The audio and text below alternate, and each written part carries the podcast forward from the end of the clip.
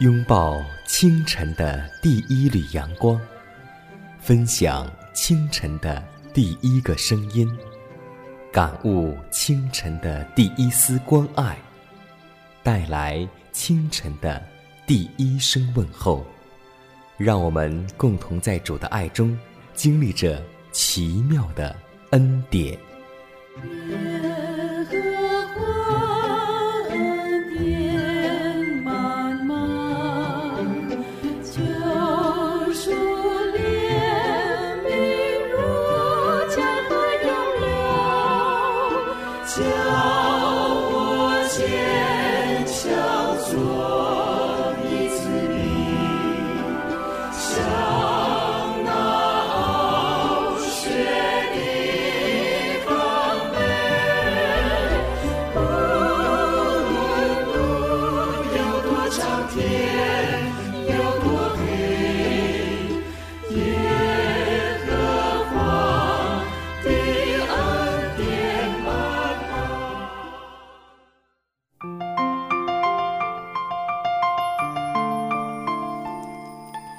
当新的一天开始的时候，我们每个人的心情是如何呢？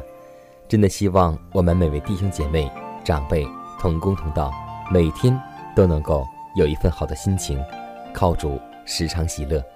江南在直播间问候所有收听节目的新老朋友，大家平安。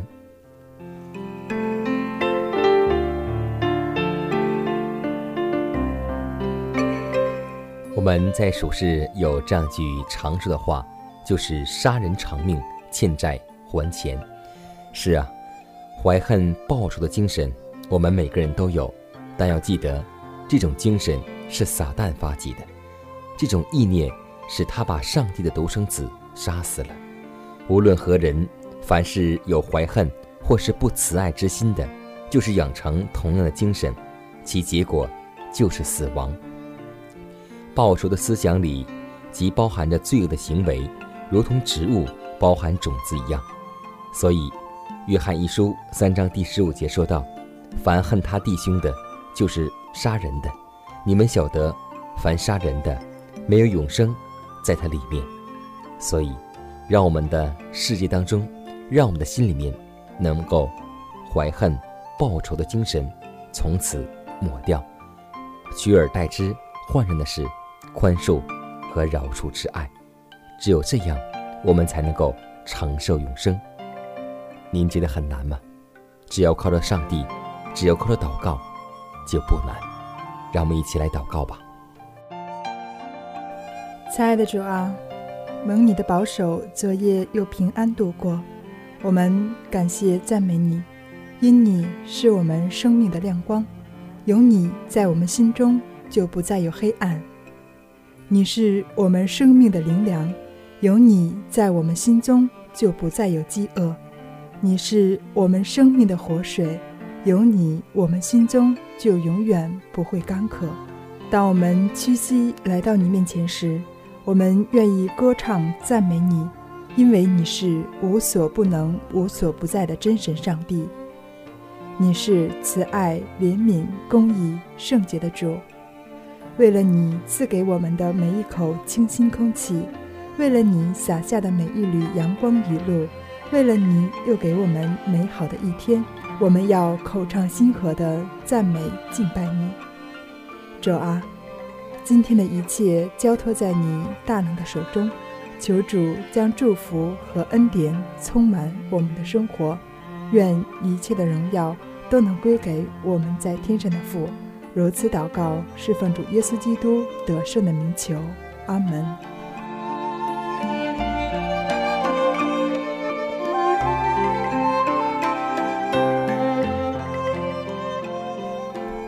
下面我们进入今天的灵修主题，名字叫“因信得蒙悦纳”。加拉太书第三章二十六节说道：“随便的谈论宗教。”毫无心灵饥渴和活泼细心的祈祷，都是没有效力的。名义上相信基督，只承认他为世人的救主，永不能使心灵得到医治。使人得救的信心，不仅是理智上的赞同真理而已。人若要完全明白才肯相信，就不能领受上帝的恩典。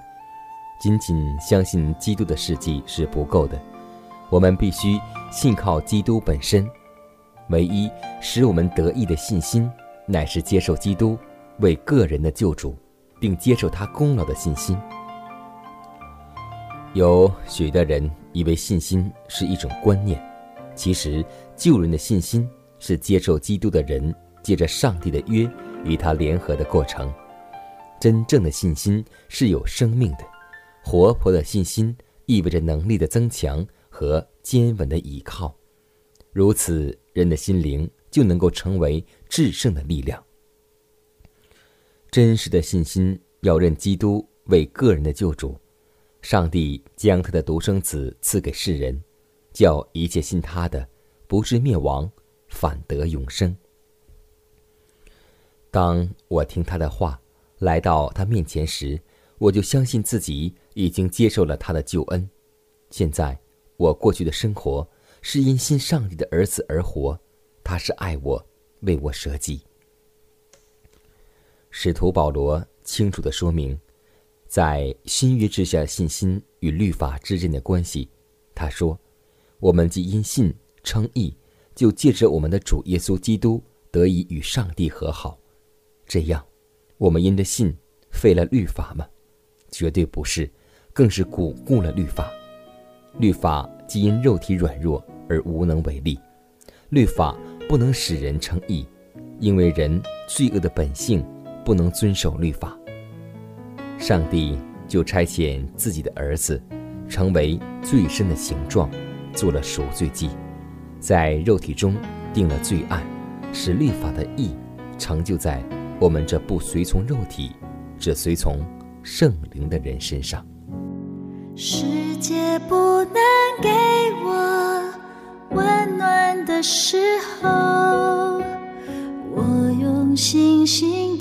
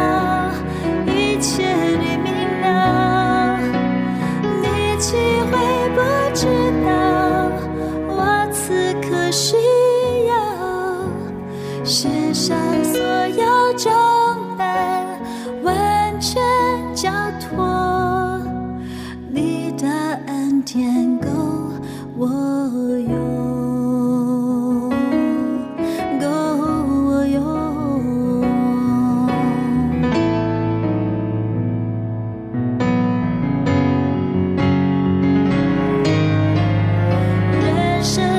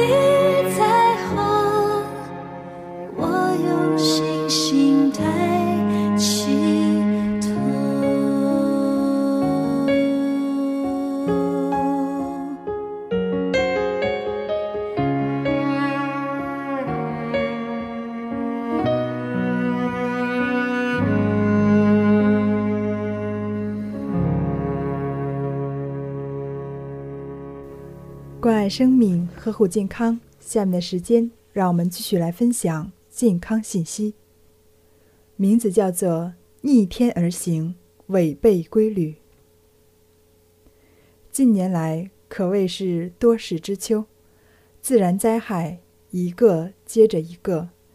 一九九八年特大洪灾，二零零三年的非典，零八年的一月雪灾。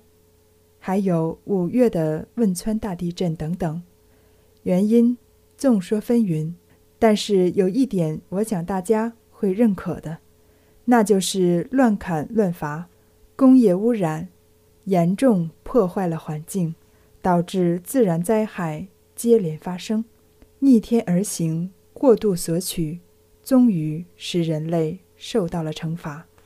就拿二零零三年爆发的非典来说吧。直接诱发的原因是食用果子狸。果子狸是哺乳动物，又叫山猫，毛棕黄色，有黑色斑纹。它的毛皮可制成衣物。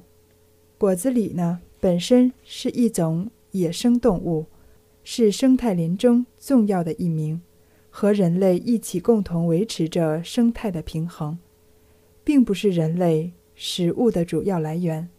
可是人一定要去吃它，这种做法就是逆天而行，最终引发了非典的流行，给全国人民的身心造成了极大的伤害。违背规律必然受罚，自然界如此，我们身体这个小环境也不能例外。冷了要加衣服，渴了要喝水，饿了要吃饭。困了要睡觉，这就是人体的规律，我们都应该遵守。阴天之序，法于术数，合于阴阳，这是中医养生的基本准则。《黄帝内经·开宗明义》记讲：做人做事要顺其自然，遵守自然规律，守时守位。春天养生，夏天养长，秋天。养收，冬天养藏，违背了这个规律就要生病，遵守了这个规律就会健康长寿。现在社会很多人身体都不健康，都是逆天而行的结果。该睡觉的时候不睡觉，该吃饭的时候不吃饭，该结婚的时候不结婚，这就是不顺其自然，违背了规律。整个人生的程序都被打乱了，疾病怎能不来呢？三国时，蜀国的丞相诸葛亮死时才五十四岁。后世的杜甫写诗叹道：“出师未捷身先死，长使英雄泪满襟。”对于诸葛亮的死，司马懿早就预料到了。他感慨地说：“孔明时少事繁。”其能久乎？原来诸葛亮一向晚睡早起，罚二十板以上的事情都要亲力亲为，吃饭又很少。司马懿一语道破了诸葛亮早死的原因：吃得少，营养不足，事情繁多，操心费力。纵观诸葛亮的一生，完全是逆天而行。知其不可为而为之，结果早早的离开了人世。假如诸葛亮遵行规律，是不是可以更长寿呢？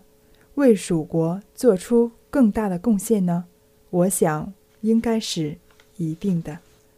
过去我们一直宣扬愚公移山的精神，宣扬人定胜天，提倡与天斗、与地斗，其实是十分愚昧的行为。人怎么能超越自然、超越规律呢？就像我们不能拿鸡蛋去碰石头一样，最后的结果必然是头破血流。人其实是很渺小、很脆弱的动物，任何逆天而行、违背自然规律的行为，都会受到其刑罚。让我们今天能够顺从上帝，不逆天而行，因为。遵命的人就必得福。愿我们每一个人都能够福杯满溢，愿上帝的恩典能够临到每一个信服的人。我的心的安息，当危险如波涛冲击，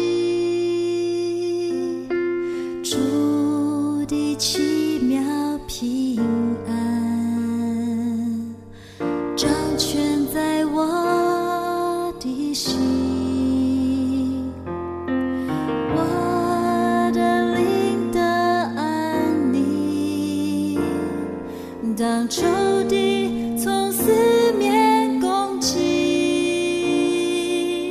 在天和地的震荡的时。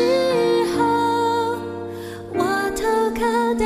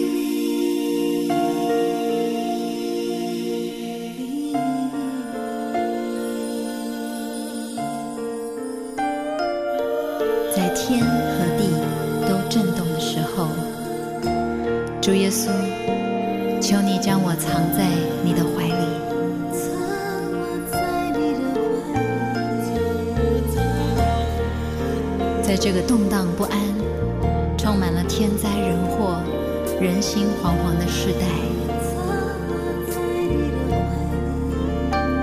主啊，求你按着你的慈爱怜恤我，按你丰盛的慈悲涂抹我的过犯。主啊，唯有你是我的避难所，在患难之日，我要求告你。主，你必搭救我，因为你是我的山寨，你是我的磐石，你是我一生可以依靠的。耶稣，我感谢你，我一生要来投靠你。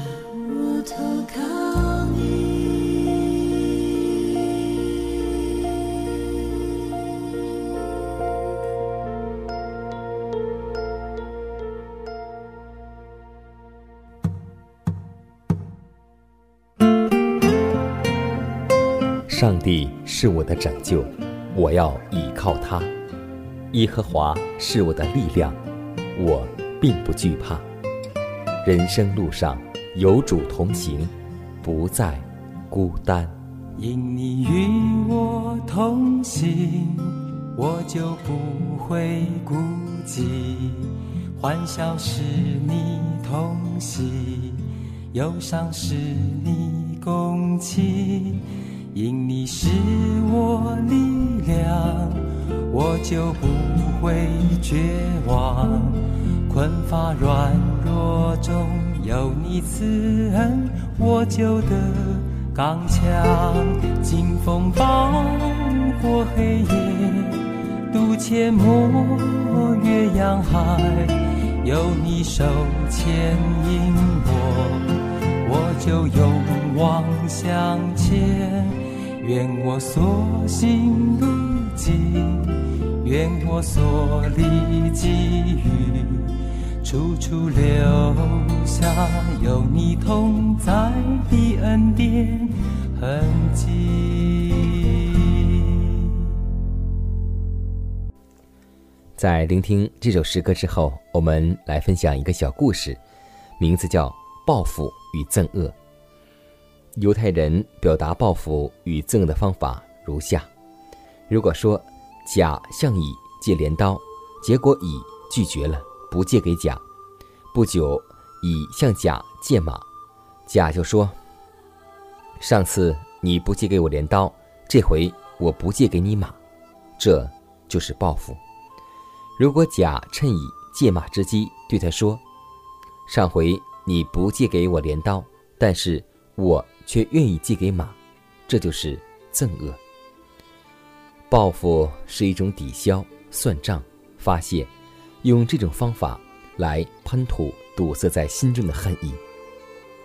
犹太人的憎恶是表现一种居高临下、不屑一顾的精神状态，认为自己是君子，不与你小人一般见识。基督徒的爱心是什么呢？基督的之爱就是。你的仇敌若饿了，就给他吃；若渴了，就给他喝。因为你这样行，就是把炭火堆在他的头上。这不是报复，也不是憎恶，而是叫他自觉难受而悔悟，把荣耀归给上帝。所以，罗马书十二章二十一节告诉我们说：“不要以恶胜恶，反要以善。”善恶。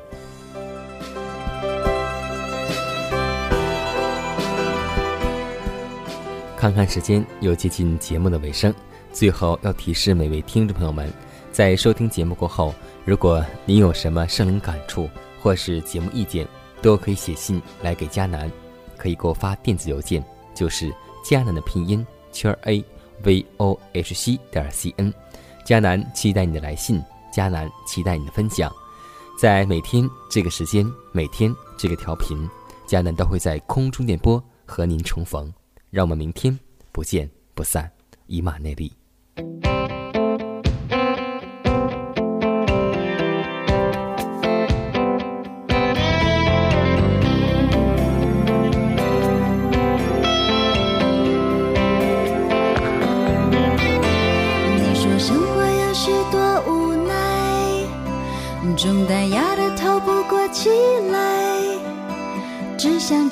一个可以逃避的角落让自己大声哭泣。